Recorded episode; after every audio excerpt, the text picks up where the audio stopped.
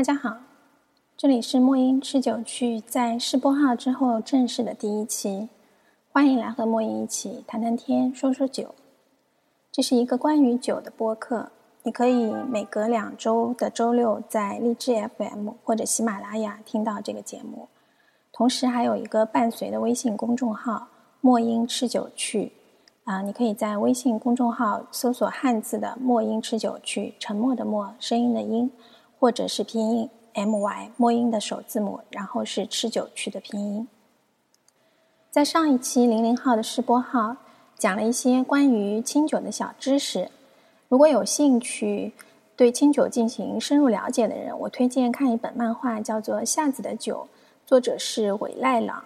这个漫画其实它成书年代比较早，是在一九八八年到一九九一年连载的。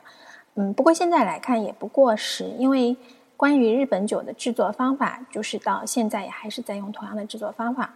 而且其实那个时候的日本也有很多这种食品添加问题啊，就是其实和现在的中国的情形有点像。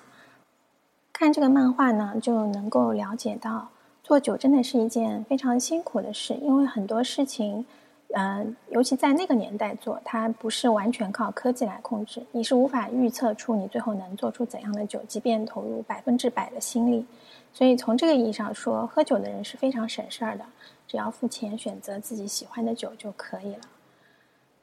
今天播客的主题是一间不存在的酒馆。为什么说是不存在的酒馆呢？因为我想讲的是。存在于过去时代的，差不多是一九三零年代北京那会儿还叫北平，是那个时候的酒馆。嗯，那个时候就是各种上流的人和普通的老百姓，他们各有自己的去处。酒馆呢，简单的讲，比如说除了正式吃饭的地方，还会有黄酒馆和大酒缸。大酒缸一般是山西人开的，然后它里面卖的是白酒。黄酒馆呢，卖的就是我们知道的绍兴酒、黄酒。先说一下大酒缸，大酒缸它一般用一个大缸来放酒，所以呢就有这样一个名字。然后它那个缸上面盖一个木头的盖子，也就当桌子。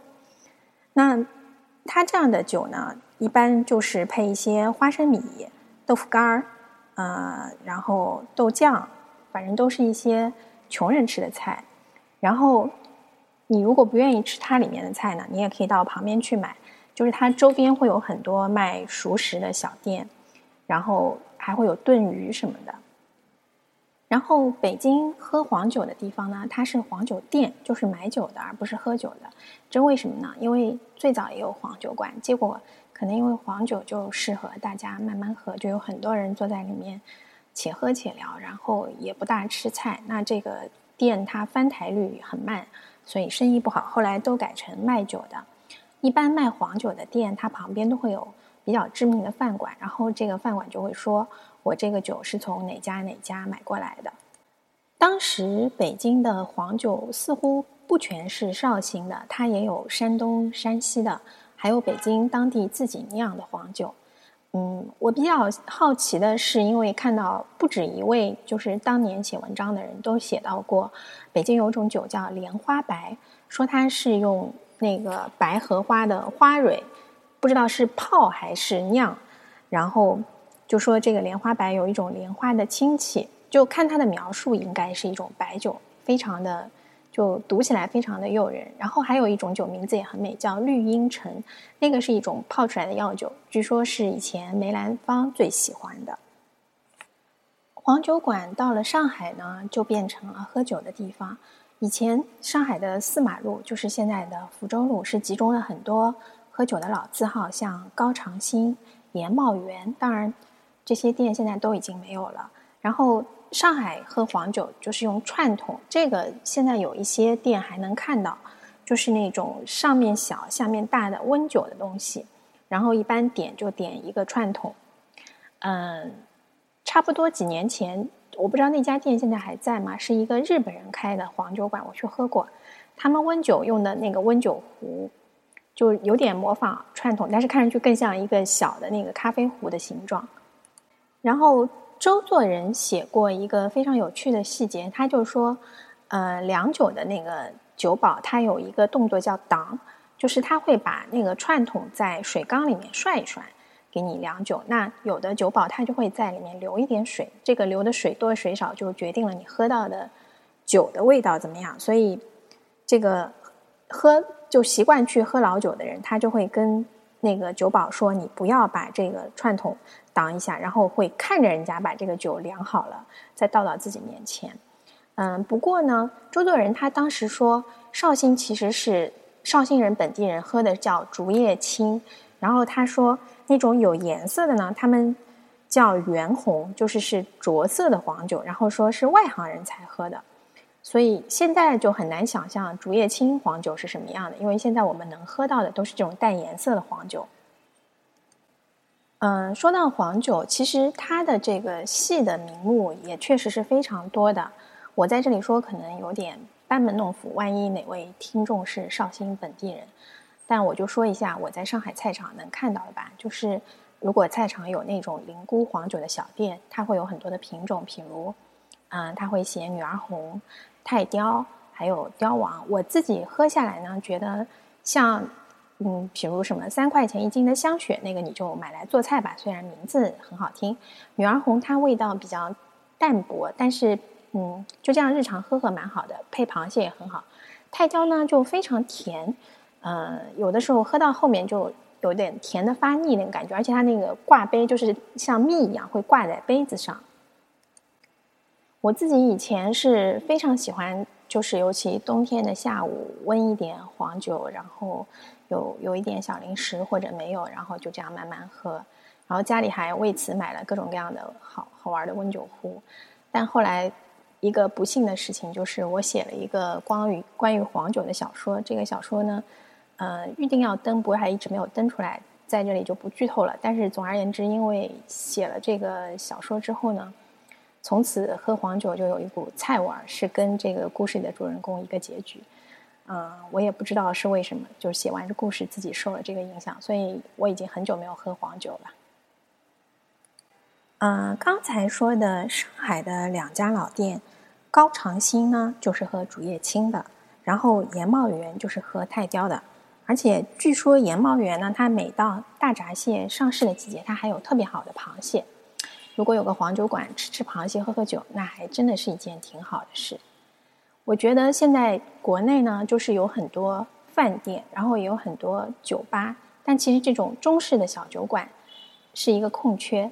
其实是有待填补的，而且这种小酒馆的好处，其实在于你可以一个人坐在那里吃一点简单的东西，慢慢喝一点。可能现在大多数人还是习惯呼朋唤友的出去正式的吃一顿，然后再去正式的喝一顿吧。在开店这件事情上，我觉得日本有很多值得学习的地方，主要是指他们的各种各样的小店。有一家我非常喜欢的烤串店，在日本九州的福冈，基本上每次去福冈都会去。这家店叫雷桥，嗯，它不大，就是一个吧台，大概可以坐七八个人的样子。然后里面烤串的人有两三个人。嗯，雷桥为什么好呢？在于它是炭火烤，而且它不是那种很旺的火，它是一个很小很小的火，然后上面有一层铁丝网，它就慢慢慢慢烤。然后我觉得它虽然也有烤鸡肉。但它不是烤串儿，它就是把鸡肉放在铁丝网上面。但它最好的在于它那些烤蔬菜，呃，不管是秋葵、藕、呃豆角、山药，就是任何蔬菜在慢火，然后那样慢慢用炭火烤出来之后，它有一种蔬菜本身的清甜的味道。然后他们的炭火师傅呢会跟你说，这个呢你就蘸酱油，这个呢你就撒盐。或者你就按照自己的喜欢来调味，它在烤的时候是没有任何的调味的。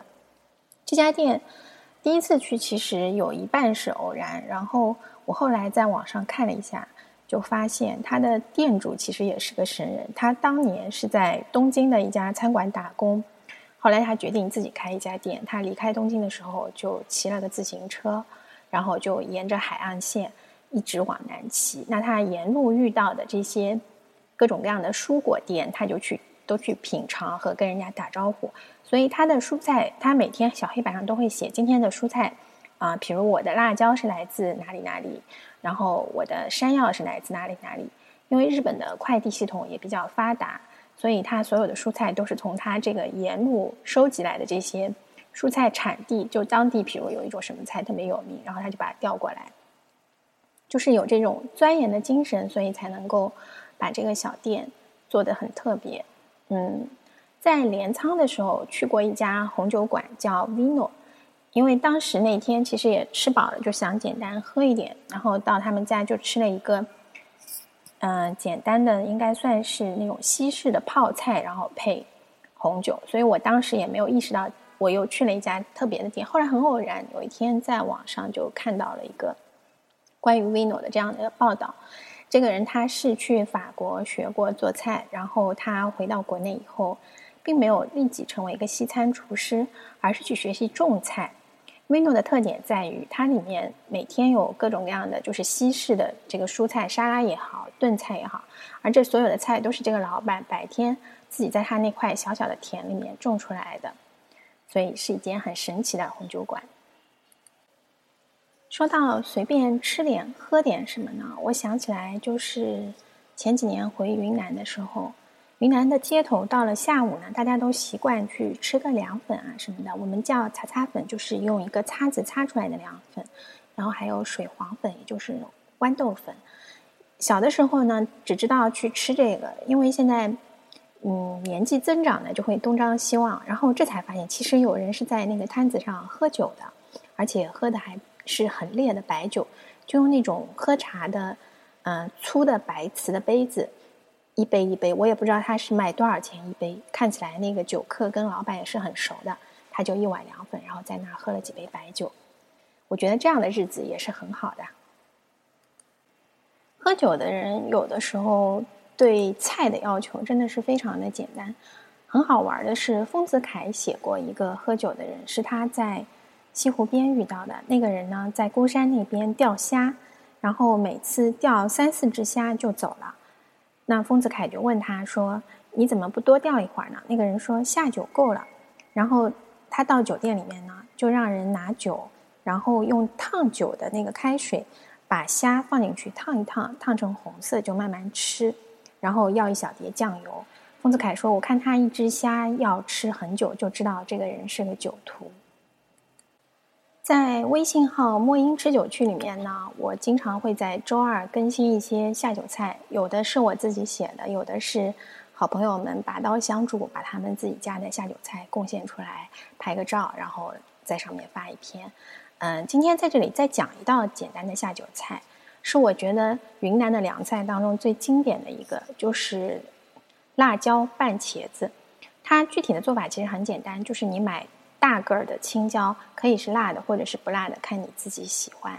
然后再买点茄子，唯一的要求呢是要用明火来烤。那也许你会说家里怎么用明火烤呢？其实就拿一个平底锅，然后用很小的火，慢慢慢慢把它那个皮烤到有点焦。这个过程比较慢了，要需要有耐心，而且可能会有点粘锅，最好是用那种不粘的平底锅。然后等到烤熟以后，可以把黑色的部分剥掉。嗯，只要用手就可以了。然后把辣椒和茄子撕成条，加一点点蒜，或者你如果不喜欢蒜也可以不加，加一点点麻油和盐，拌一拌，这个就非常好吃，而且是我觉得是一道四季皆宜的下酒小菜。嗯，上次试播号的节目做完以后呢，也收到一些反馈意见。有的人说：“哎呀，我不喝酒，你说的那些太艰深了，听不懂。”也有的人说：“虽然不喝酒，但是觉得挺有趣的啊。”我也没有什么经验，这个播客只能说是边摸索边做。嗯，还有人说：“怎么没有背景音乐呢？”因为我自己很喜欢的一些像 BBC 的读书节目都是没有背景音乐的。但为了弥补大家的遗憾。我在最后放一首歌，我觉得是，如果我们这个时代有一个小酒馆，那么这个音乐就很适合这个时代的酒馆。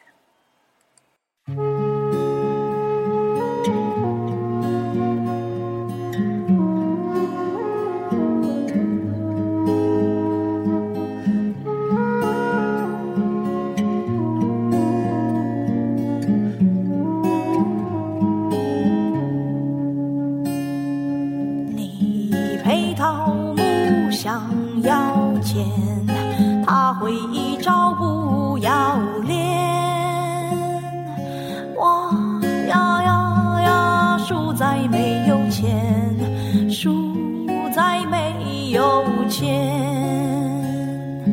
你愿终老不羡仙，谁料温柔终老空了长生殿。爱惜惜惜，败给好容颜。